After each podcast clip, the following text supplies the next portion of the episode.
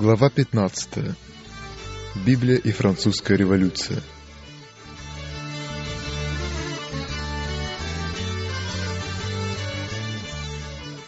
В XVI веке реформация, предлагая народу открыть Библию, пыталась проникнуть во все страны Европы. Некоторые государства с радостью приветствовали ее как желанную небесную вестницу.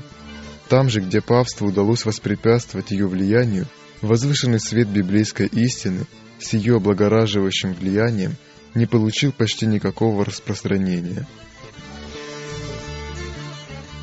Страну, о которой будет идти речь в этой главе, озарил свет истины, но тьма не отступила перед ним. В течение целых столетий шло противоборство этих двух сил. Наконец восторжествовало зло, и небесная истина была отвергнута. Суд же состоит в том, что свет пришел в мир, но люди более возлюбили тьму, нежели свет. И этот народ вынужден был пожать плоды того пути, который избрал. Удерживающая сила Духа Божьего была отнята от народа, который отверг дар его благодати. Бог допустил, чтобы зло созрело, и весь мир увидел последствия своевольного отвержения света. Война против Библии во Франции, длившаяся на протяжении целых столетий, достигла наивысшей точки во время революции – такой страшный взрыв явился неизбежным последствием подавления Римом священного писания. Эта война – одна из самых ярких иллюстраций папской политики, показывающая те результаты, к которым вело на протяжении более чем тысячи лет все учение Римской Церкви. Подавление священного писания в период папского владычества было предсказано пророками, и Иоанн в книге Откровения также говорит об ужасных последствиях господства человека греха, особенно сильно сказавшихся на Франции. Ангел Господень предрек, «Они будут попирать святой город сорок два месяца, и дам двум свидетелям моим, и они будут пророчествовать 1260 дней, будучи обличены во вретище. И когда кончат они свидетельство свое, зверь, выходящий из бездны, сразится с ними, и победит их, и убьет их, и трупы их оставит на улице великого города, который духовно называется Содом и Египет, где и Господь наш распят. И живущие на земле будут радоваться сему и веселиться, и пошлют дары друг другу, потому что два пророка сии мучили живущих на земле.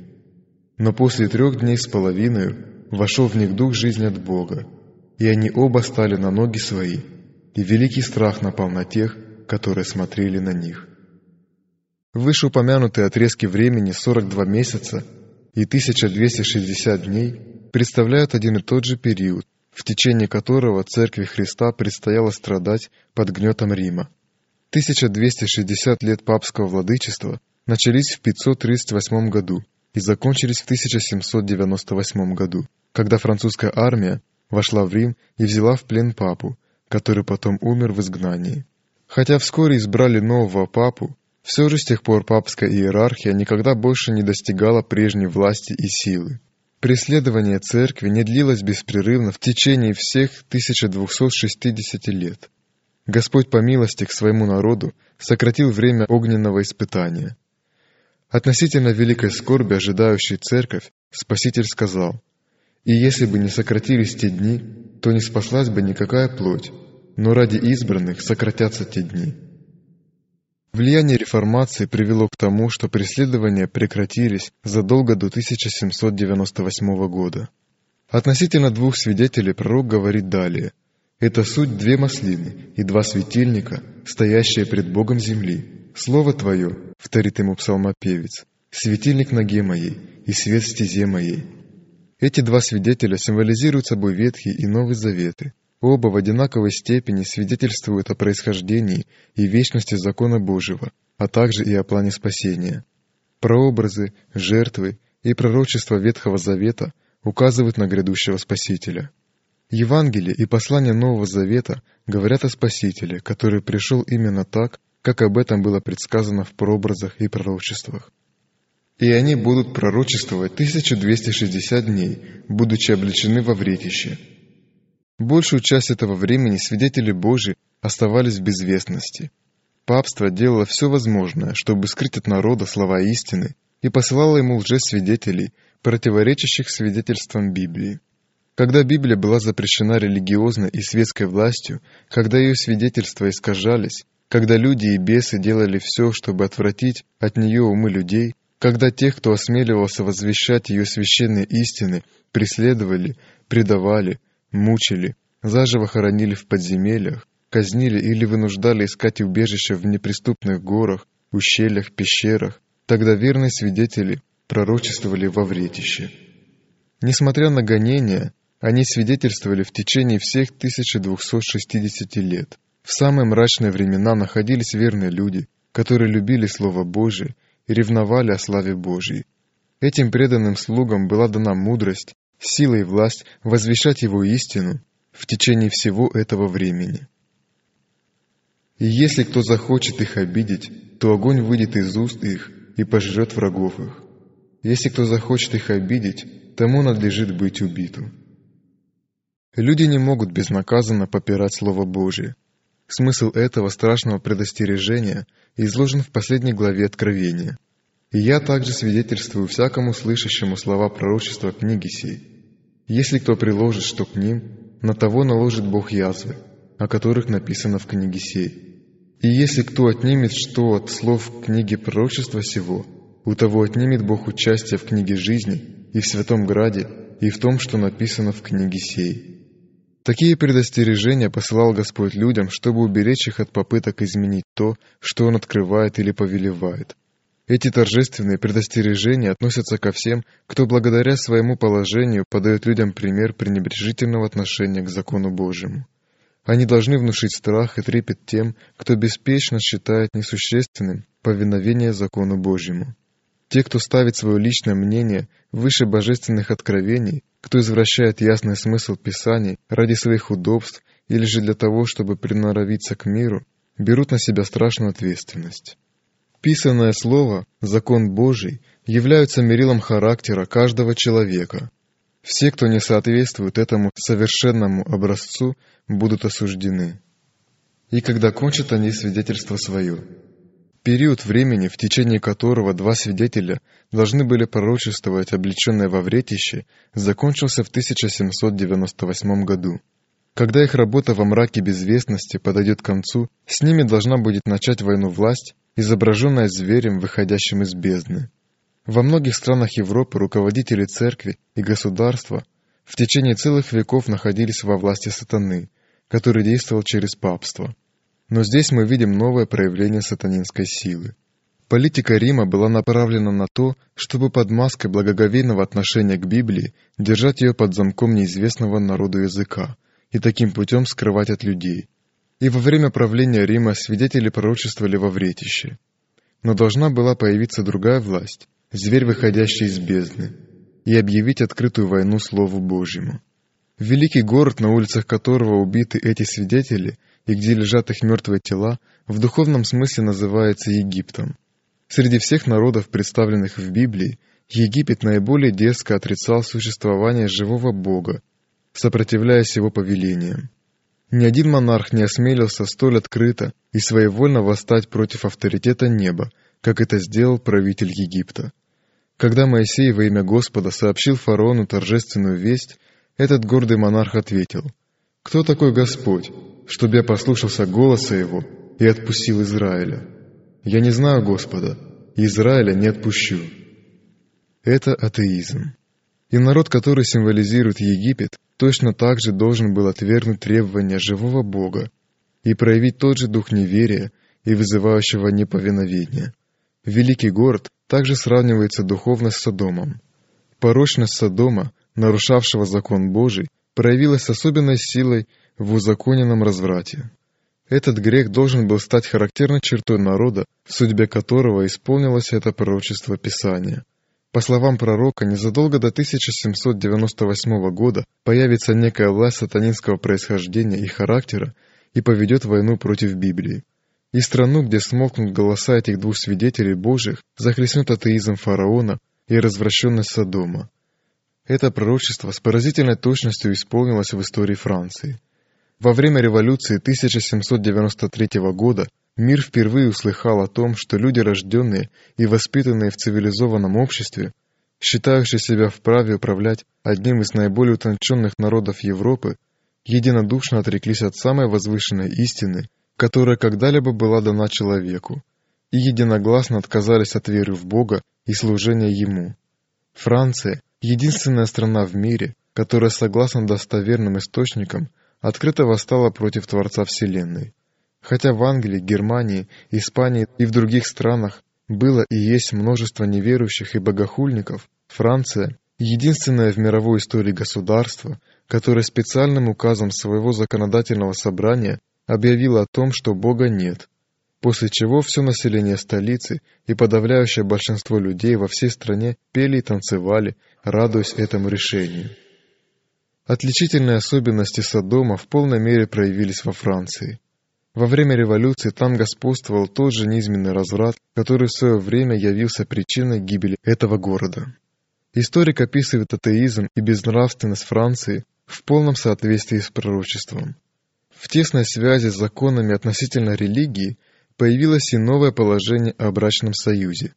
Самые священные узы на земле, являющиеся залогом прочности общества – сводились к простому гражданскому договору временного характера, который расторгался без каких-либо препятствий при малейшем желании супругов. Если бы демоны задались целью изобрести самый действенный способ, чтобы уничтожить все священное, благородное и вечное в семье, и иметь гарантию, что посеянное ими зло будет неизменно передаваться из поколения в поколение, то и они не могли бы придумать что-либо более изощренное. Актриса София Арно, известная своим остроумием, описала гражданский брак как таинство прелюбодеяния. Где и Господь наш распят. Во Франции исполнилась и эта часть пророчества. Ни одна страна не проявила столько вражды ко Христу, как эта. Ни в одной стране истина не подвергалась такому жестокому гонению, как там. Франция распяла Христа в лице его учеников, которых она преследовала с беспримерной жестокостью.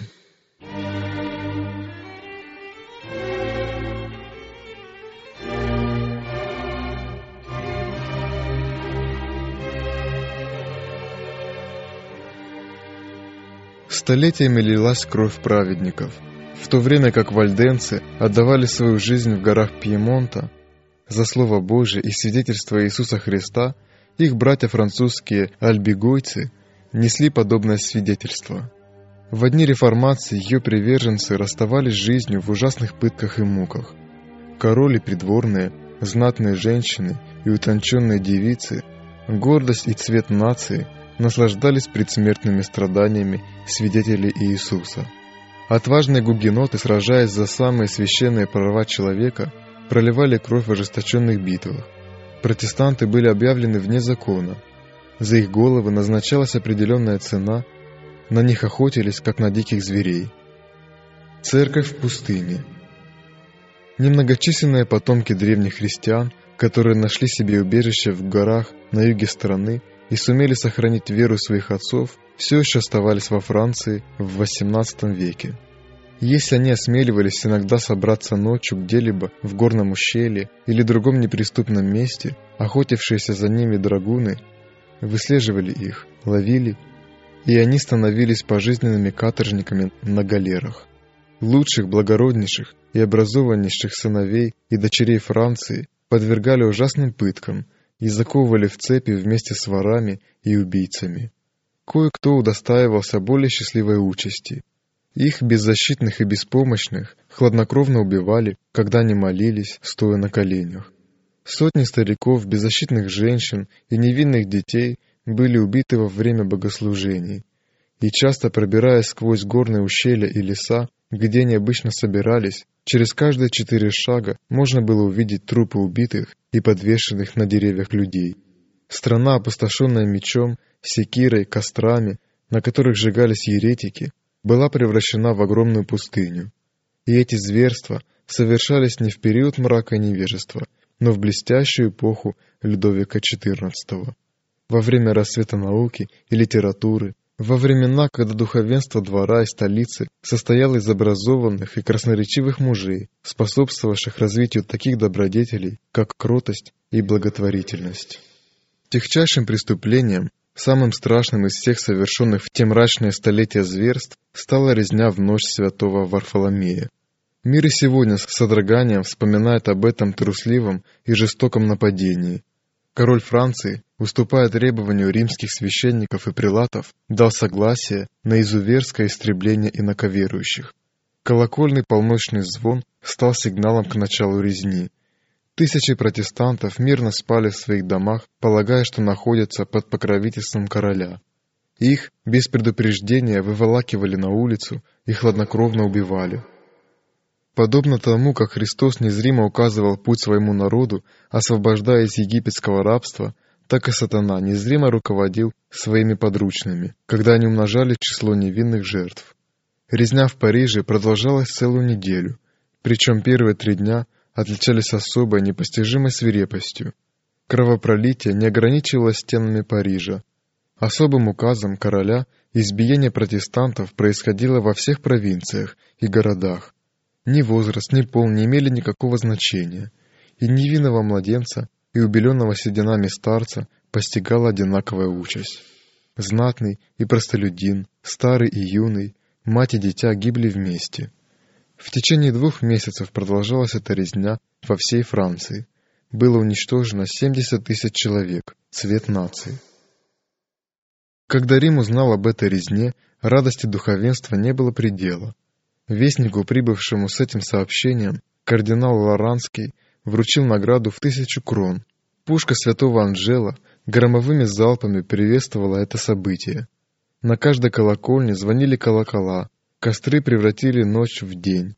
Григорий XIII в сопровождении кардиналов и других духовных сановников посетил собор святого Людовика, где кардинал Лоранский пел «Тебе, Господи».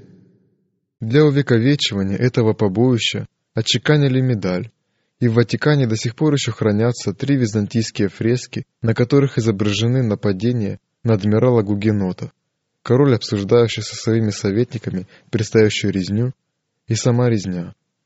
Григорий послал золотую розу, а спустя четыре месяца после резни он с удовольствием слушал проповедь французского священника, который говорил о том дне, исполненном счастья и радости, когда Святейший Отец, получив столь отрадные вести, торжественно направился в собор, чтобы возблагодарить Бога и святого Людовика.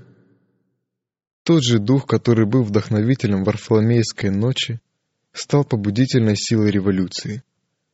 И Иисус Христос был объявлен обманщиком, и лозунгом французских безбожников стали слова «Свергнем негодяя», имелся в виду Христос. Дерзкое богохульство и отвратительное нечестие шли рука об руку, и самые низкие люди, самые отъявленные подонки и распутники были высоко превознесены, и при всем этом наивысшие почести оказывались сатане, в то время как Христос, воплощение истины, чистоты и бескорыстной любви, был распят. Зверь, выходящий из бездны, сразится с ними и победит их, и убьет их. Безбожная власть, установившаяся во Франции во время революции и господства террора, повела против Бога и Его святого слова такую войну, какой мир еще не видел. Национальное собрание отменило поклонение Богу. Библии собрали и публично сожгли с самыми язвительными насмешками и издевательствами. Закон Божий был попран. Упразднили библейские установления, еженедельный день отдыха был отменен, и вместо него каждый десятый день посвящался богохульству и пиршествам. Крещение и причастие были запрещены – на кладбищах появились плакаты, объявляющие смерть вечным сном. Распространилось мнение, что страх Божий – это начало безумия, а не мудрости. Всякое религиозное служение было запрещено, кроме служения свободе и стране. Епископ Парижа был вынужден играть главную роль в самом низком и скандальном фарсе, который когда-либо разыгрывался от имени целой нации. Его привели на собрание конвента и заставили заявить перед всеми, что религия, служителем которой он был столько лет, не имеет никакого основания ни в истории, ни в священной истине, что это всего лишь обман священников. Самым торжественным и определенным образом он отрекся от Бога, на служение которому был посвящен, заявил, что его нет, и впредь обязался служить свободе, равенству, добру и нравственности. Затем он сложил на стол свое епископское облачение – после чего председатель конвента по-братски обнял его. К примеру этого прилата последовало еще несколько священников-отступников.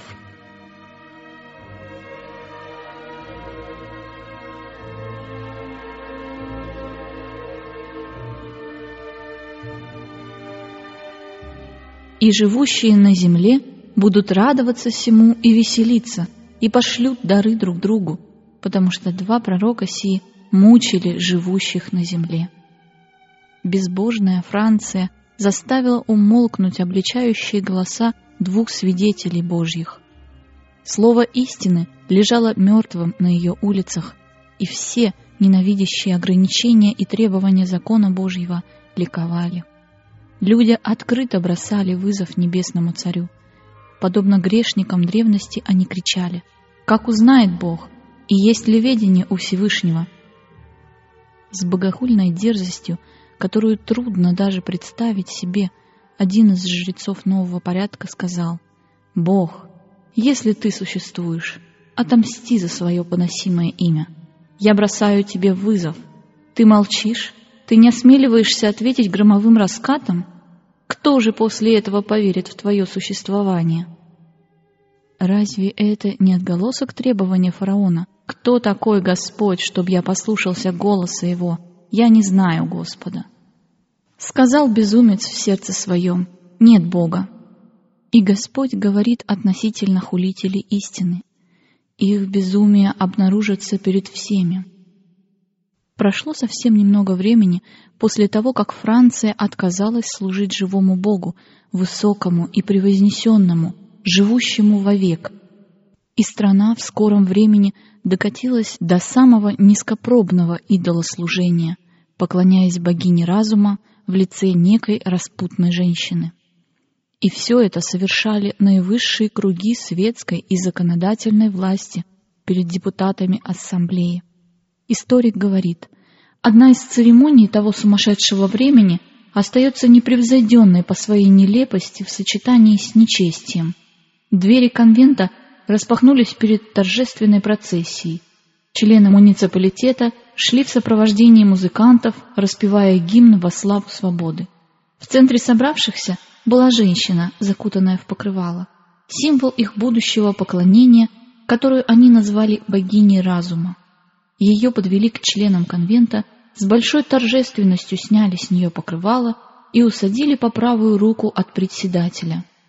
Все без труда узнали в ней танцовщицу из опереты.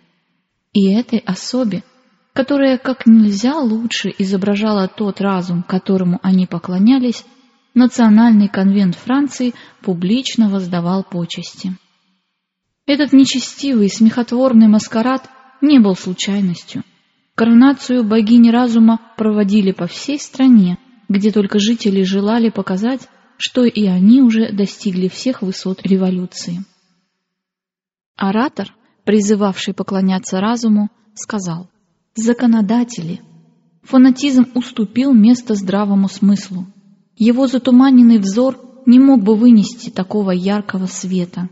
Сегодня множество людей собралось под этими готическими сводами, где впервые звучит истина.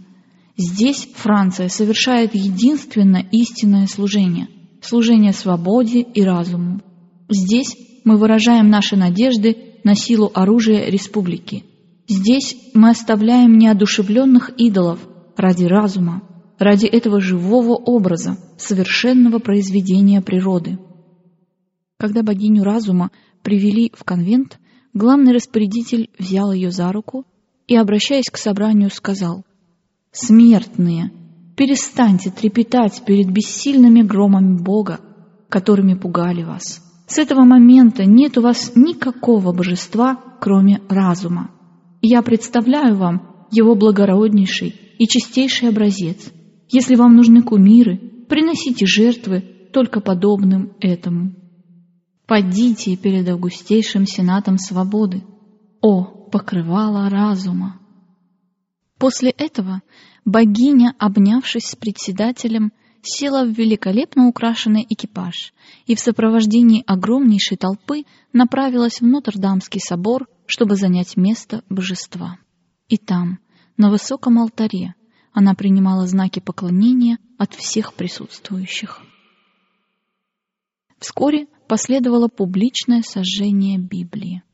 Однажды члены Народного общества музеев вошли в зал муниципалитета, восклицая «Да здравствует разум!». На высоком шесте они несли обгоревшие книги. Среди других церковных изданий были Ветхий и Новый Заветы, которые, как сказал председатель, искупили в великом огне все те безрассудства, которые они заставляли людей совершать. Так, папство положило начало той работе, которую завершил атеизм. Политика Рима создала социальные, политические и религиозные предпосылки гибели Франции. Все, пишущие об ужасах революции, обычно винят в этих безумствах государство и церковь. Отдавая дань справедливости, следует признать, что вся вина лежит на церкви. Папство настроило монархов против реформации, представив ее как врага королевского престола, как роковую угрозу миру и благополучию государства. Это Рим вдохновил монархов на крайнюю жестокость и чудовищное угнетение народа. Библия несла с собой свободу.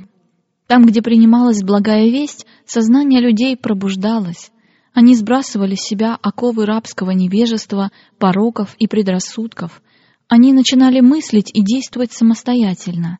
Видя это, монархи трепетали за свою власть. Рим неустанно разжигал их ревнивые опасения. В 1525 году папа предостерег регента Франции. «Эта мания, протестантизм, поразит и уничтожит не только религию, но и государство, дворянство, законы, правопорядок и все сословные различия». Спустя несколько лет папский посол предупреждал короля. «Ваше сиятельство, не заблуждайтесь. Протестанты в равной мере угрожают и светской власти, и духовной. Трон в такой же опасности, как и алтарь. Введение новой религии непременно вызовет и необходимость в новом правлении. Богословы играли на предрассудках народа, пытаясь убедить всех, что протестантское вероучение соблазняет людей новизной и безрассудством. Оно лишает короля преданности его подданных и разрушает как церковь, так и государство. Действуя такими методами, Рим и настроил Францию против реформации. Во Франции был впервые обнажен меч преследования, чтобы поддержать трон, защитить знать и сохранить законы. Правители этой страны вряд ли предвидели зловещие последствия такой политики. Учение Библии утвердило бы в сознании и сердцах людей те принципы справедливости, воздержания, истины, равенства и благотворительности, которые являются краеугольным камнем национального процветания. Праведность возвышает народ, поэтому и правдою утверждается престол, и делом правды будет мир, и как результат спокойствие и безопасность вовеки. Кто повинуется божественному закону, тот тем более будет уважать законы своей страны. Кто боится Бога, тот будет чтить и государя во всех его справедливых и законных требованиях. Но несчастная Франция запретила Библию и объявила вне закона ее приверженцев. В течение столетий принципиальные и порядочные люди, обладавшие тонким умом и нравственной силой, имели достаточно смелости, чтобы заявлять о своих убеждениях и вере, чтобы страдать за истину. Веками эти люди, как рабы, надрывались на каторжных работах, гибли на кострах или заживо гнили в подземных тюрьмах. Тысячи и тысячи были вынуждены спасаться бегством. И все это длилось в течение 250 лет после начала реформации.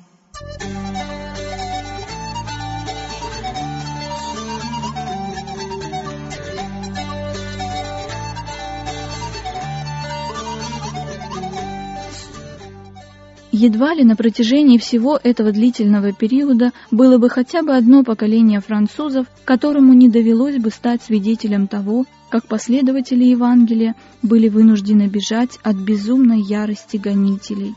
Беглецы уносили с собой знания, искусство, ремесла и порядок. И всем этим достоянием они обогащали страны, в которых для них находилось убежище. Своими незаурядными дарованиями они способствовали процветанию других стран, тогда как их родная земля приходила в упадок. И если бы все эти таланты остались во Франции, если бы в течение этих трехсот лет мастерство изгнанников служило родной земле, если бы были использованы их художественные способности – если бы их творческий гений и сила разума обогащали литературу и развивали науку, если бы своей мудростью они помогали властям, а своей доблестью полководцам, если бы с помощью их справедливых суждений вырабатывались законы, а их библейская религия укрепляла умственные силы французов и управляла их совестью, какого величия достигла бы сегодня Франция? Великая, процветающая, счастливая страна, каким примером для всех народов она могла бы стать. Но слепой, безжалостный фанатизм изгнал из ее пределов всех наставников добродетели, поборников правопорядка, честных защитников престола. Тем, кто желал сделать свою страну знаменитой и славной, было сказано «Изберите, что вы желаете, костер или изгнание?» И в конце концов государство было разрушено, совесть больше не преследовалась, потому что ее не осталось у народа.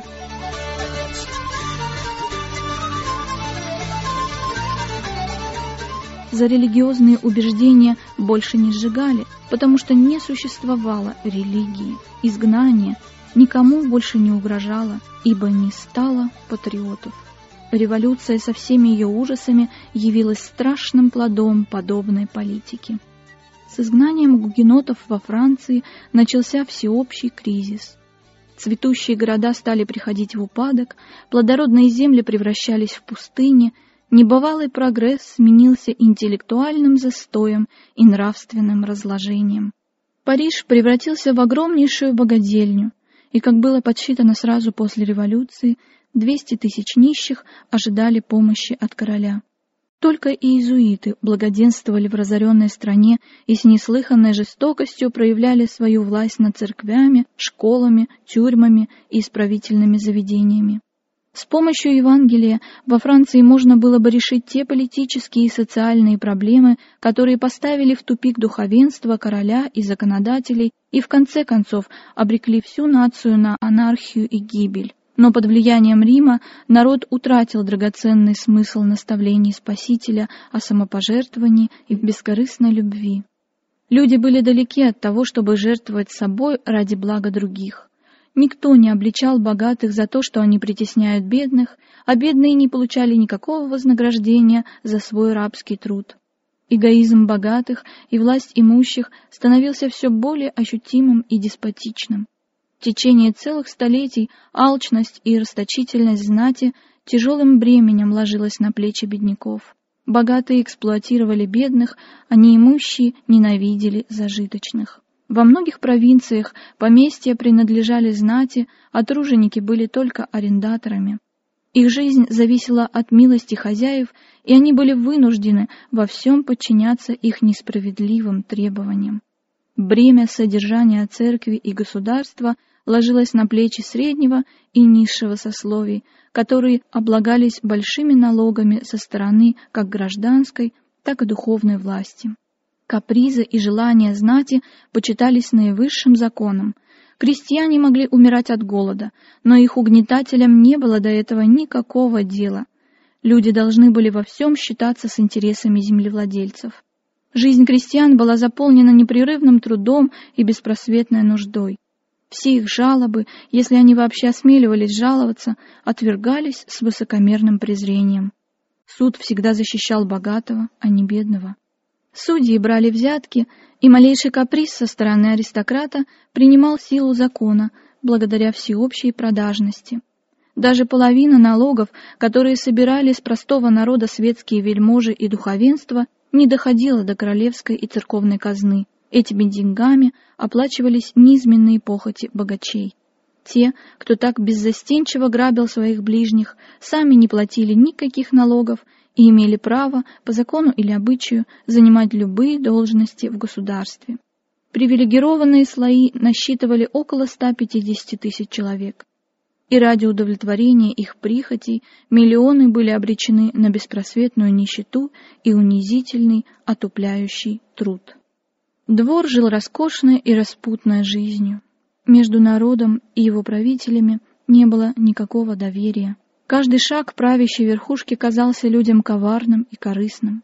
Более 50 лет предшествовавших революции Трон занимал Людовик XV, который даже в те зловещие времена прославился своей праздностью, легкомыслием и распутством. Развращенная и жестокая аристократия, обнищавший невежественный люд, государство, переживающее финансовый кризис, народ, доведенный до отчаяния. Глядя на все это, не нужно было быть пророком, чтобы с уверенностью предсказать страшную и неминуемую развязку. На все предупреждения своих советников король обычно отвечал «Старайтесь, чтобы при моей жизни не было катастрофы, а после моей смерти пусть будет то, чему надлежит быть». Напрасно были все разговоры о необходимости реформы. Он видел зло, но не имел ни силы, ни смелости противостоять ему. Его легкомысленный, эгоистичный ответ «После меня хоть потоп» как нельзя лучше определял участь, ожидавшую Францию.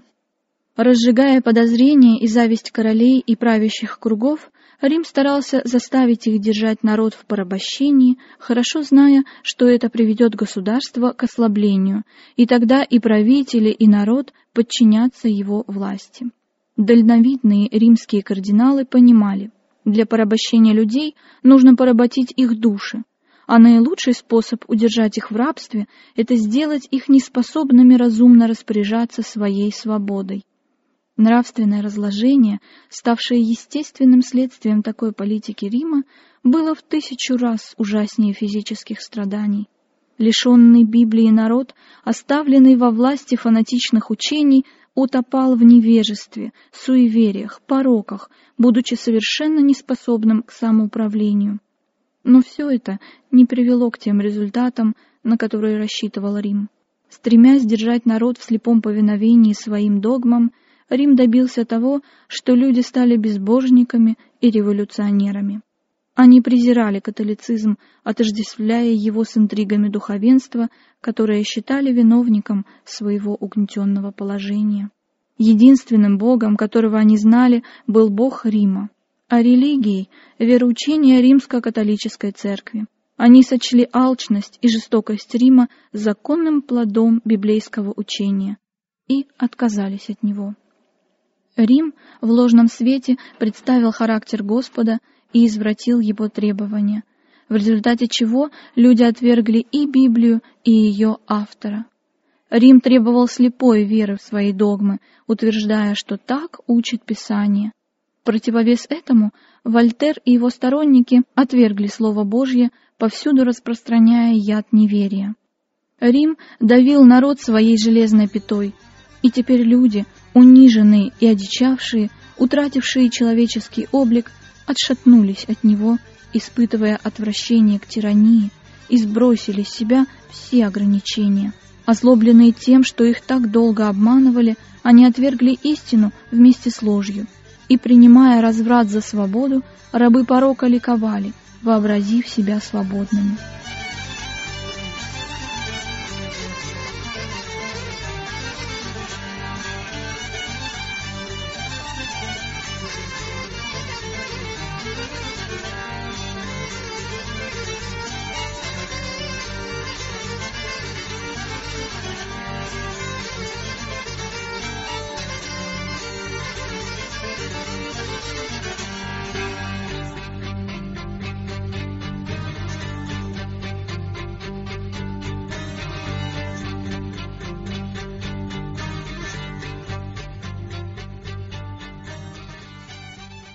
Непосредственно перед революцией, благодаря уступкам короля, народ получил в парламенте больше мест, чем знать и духовенство вместе взятые. Таким образом, власть оказалась в их руках, но они не были готовы пользоваться ею благоразумно и осмотрительно. Стремясь вознаградить себя за причиненное им зло, они взялись за преобразование общества. Гнев народа, который долгое время вынашивал в сердце горькую обиду и гнев за бесконечные унижения, обрушился на тех, кого он считал виновником своих страданий.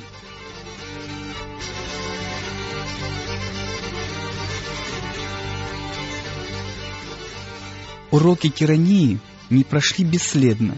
Те, кого всю жизнь угнетали, стали притеснять своих угнетателей.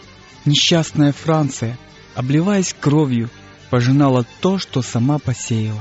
Какие страшные плоды принесла слепая покорность Риму. Там, где Франция в начале реформации под давлением католического духовенства сожгла первого еретика, революция соорудила свою первую гильотину. На том же самом месте, где в XVI веке были сожжены первые мученики-протестанты, два столетия спустя были гильотированы первые жертвы. Отвергнув Евангелие, которое принесло бы ей исцеление, Франция открыла двери безбожию и разрухи. Когда были отброшены ограничения закона Божьего, тогда стала очевидна неспособность человеческих законов сдержать поток человеческих страстей – и народ погрузился в пучину хаоса и анархии. Война против Библии открыла новую страницу в мировой истории, известную как правление террора.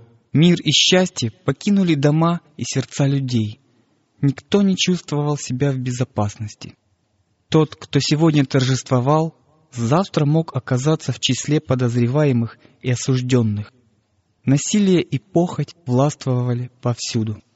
Король Духовенство и знать были вынуждены терпеть зверство обезумевшего народа. Казнь короля еще сильнее раздула пламя мщения, и те, кто приговорили его к смерти, вскоре и сами последовали за ним на эшафот. Смерть! Этот приговор выносился всем, кого подозревали во враждебном отношении к революции. Тюрьмы были переполнены. Одно время в них томились более двухсот тысяч заключенных.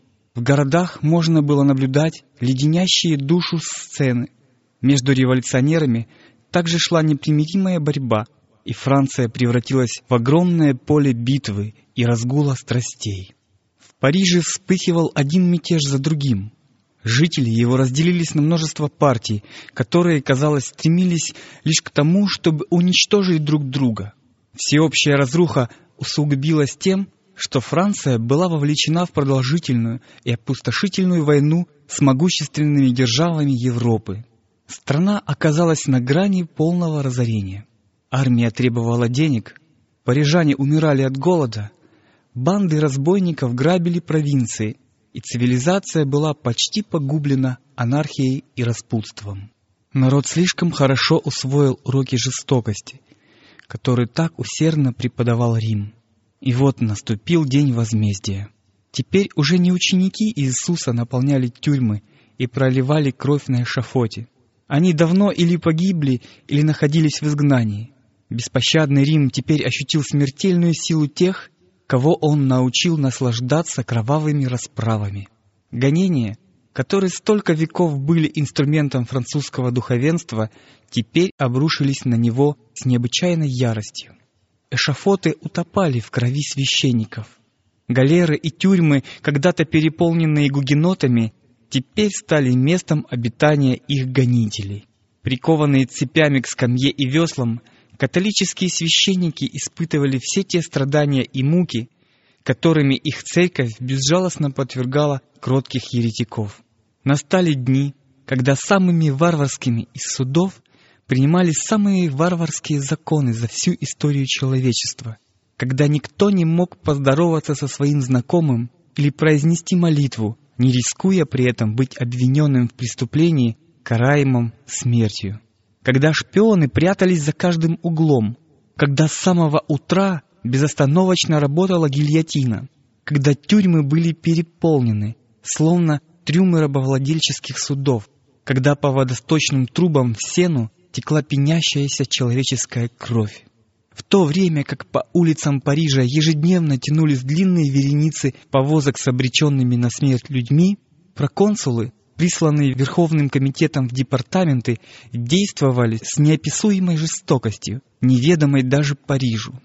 Смертоносный нож гильотины слишком медленно поднимался и опускался, чтобы выполнять свое дело, и множество узников падали сраженные картечью. В днищах барж, нагруженных заключенными, специально проделывали отверстия. Город Леон был превращен в пустыню. В Варесе заключенным было отказано даже в такой привилегии, как быстрая смерть. На всем протяжении реки Луары от Самура до моря большие стаи воронов и коршунов питались обнаженными трупами, сплетенными в страшных предсмертных объятиях. Пощады не было ни женщинам, ни детям. Сотни молодых людей и юных дев, не более 17 лет от роду, были погублены этим бесчеловечным режимом. Оторванные от материнской груди младенцев, якобинцы перебрасывали с копья на копье по всему строю. В какие-нибудь 10 лет погибло множество людей. Все было так, как задумал сатана. Этого он добивался целые века. Его политика — это чистейший обман от начала и до конца. Его неизменная цель — принести людям страдания и горе, опорочить и исказить намерения Бога, уничтожить божественное благоволение и любовь и тем самым причинить скорбь всему небу. Сатана искусно превращает людей в слепцов, выставляя Господа виновником всего происходящего и заставляет думать, будто все несчастья — результат осуществления его замыслов. Когда развращенные и доведенные им до звероподобного состояния люди освобождаются от Бога, Он толкает их на крайнюю жестокость. А затем разнузданный порог переподносится тиранами и угнетателями, как плод свободы. Когда заблуждение обнаруживается под одним покровом, сатана всего лишь облекает его в другую форму, и люди принимают его так же охотно, как и прежде. Когда народ понял, что папство — это обман, и сатана не мог уже таким путем заставить людей нарушать закон Божий, он принудил их считать всякую религию мошенничеством, а Библию — басней. Отбросив божественные уставы, они предались необузданному нечестию.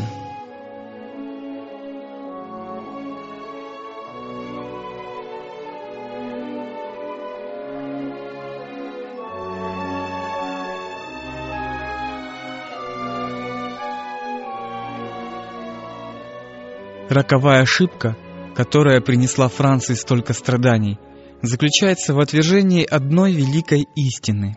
Подлинная свобода не выходит за рамки закона Божьего. «О, если бы ты внимал заповедям моим, тогда мир твой был бы как река, и правда твоя, как волны морские. Нечестивым же нет мира, говорит Господь а слушающий меня будет жить безопасно и спокойно, не страшась зла. Атеисты, скептики и отступники отвергают закон Божий и борются против него.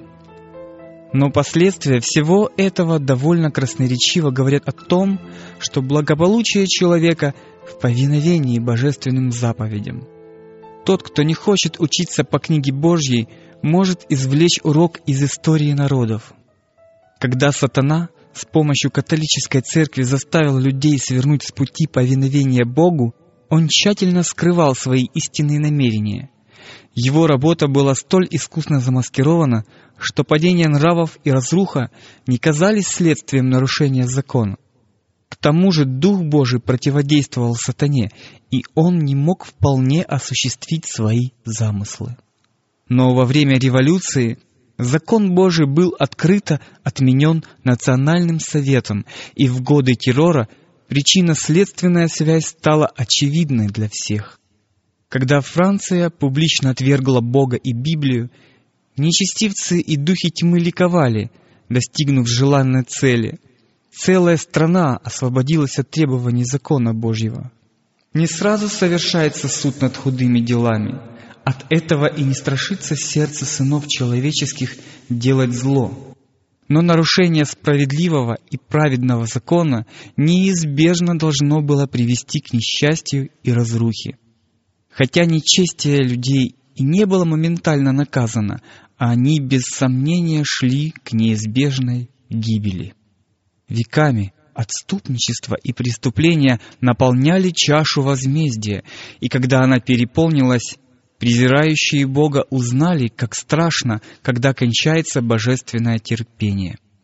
Сдерживающая сила Духа Божьего больше не ограничивала преступную власть сатаны, и тот, кто всегда наслаждается страданиями людей, получил свободу действий. Тем, которые избрали путь возмущения, было предоставлено пожинать его плоды, пока вся страна не наполнилась преступлениями, не поддающимися описанию. Из опустошенных провинций и разрушенных городов к небу возносились страшные вопли отчаяния и невыразимой скорби. Казалось, Франция потрясена мощным землетрясением. Религия, закон, общечеловеческие устои, семья, государство, церковь — все было сметено нечестивой рукой, замахнувшейся на закон Божий. Истинно говорит мудрец, нечестивый падет от нечестия своего. Хотя грешник сто раз делает зло и коснеет в нем, но я знаю, что благо будет боящимся Бога, который благоговеет пред лицом Его, а нечестивому не будет добра. Они возненавидели знания и не избрали для себя страха Господня. Зато и будут они вкушать от плодов путей своих и насыщаться от помыслов их. Верные свидетели Божьи, сраженные богохульной властью, вышедшие из бездны, недолго оставались в молчании. Но после трех дней с половиной вошел в них дух жизни от Бога, и они оба стали на ноги свои – и великий страх напал на тех, которые смотрели на них. Глава 11 книги Откровения. В 1793 году Национальным собранием Франции были приняты декреты, отменявшие христианскую религию и упразднявшие Библию. Но спустя три с половиной года это же собрание вновь возвратило свободу читать Слово Божье. Весь мир увидел, сколь чудовищны последствия отвержения священного писания, и люди признали необходимость веры в Бога и Его Слово как основу добродетели и нравственности. Господь говорит, «Кого ты порицал и поносил, и на кого возвысил голос и поднял так высоко глаза твои? На святого Израилева. Посему вот, я покажу им ныне покажу им руку мою и могущество мое, и узнают, что имя мое — Господь». Относительно двух свидетелей пророк говорит, «И услышали они с неба громкий голос, говоривший им, «Зайдите сюда». И они зашли на небо на облаке, и смотрели на них враги их. Франция объявила войну двум свидетелям Божьим, но теперь они были возвеличены как никогда прежде. В 1804 году было учреждено британское и иностранное библейское общество. Это положило начало другим подобным обществам с многочисленными филиалами по всей Европе. 1816 год – дата рождения американского библейского общества. Когда было учреждено британское общество – Библия издавалась и распространялась уже на 50 языках. С тех пор она была переведена на сотни языков и диалектов мира. В течение 50 лет, предшествовавших 1792 году, уделялось очень мало внимания иностранным миссиям. Не было учреждено никаких новых обществ, и только несколько церквей прилагали усилия для распространения христианства в языческих странах. Но к концу XVIII века положение резко изменилось. Рационализм больше не удовлетворял людей, и они испытывали потребность в божественном откровении и практической, живой религии. С этого времени деятельность иностранных миссий поднялась на небывалую высоту. Развитие печатного дела благотворно отразилось и на распространении Библии.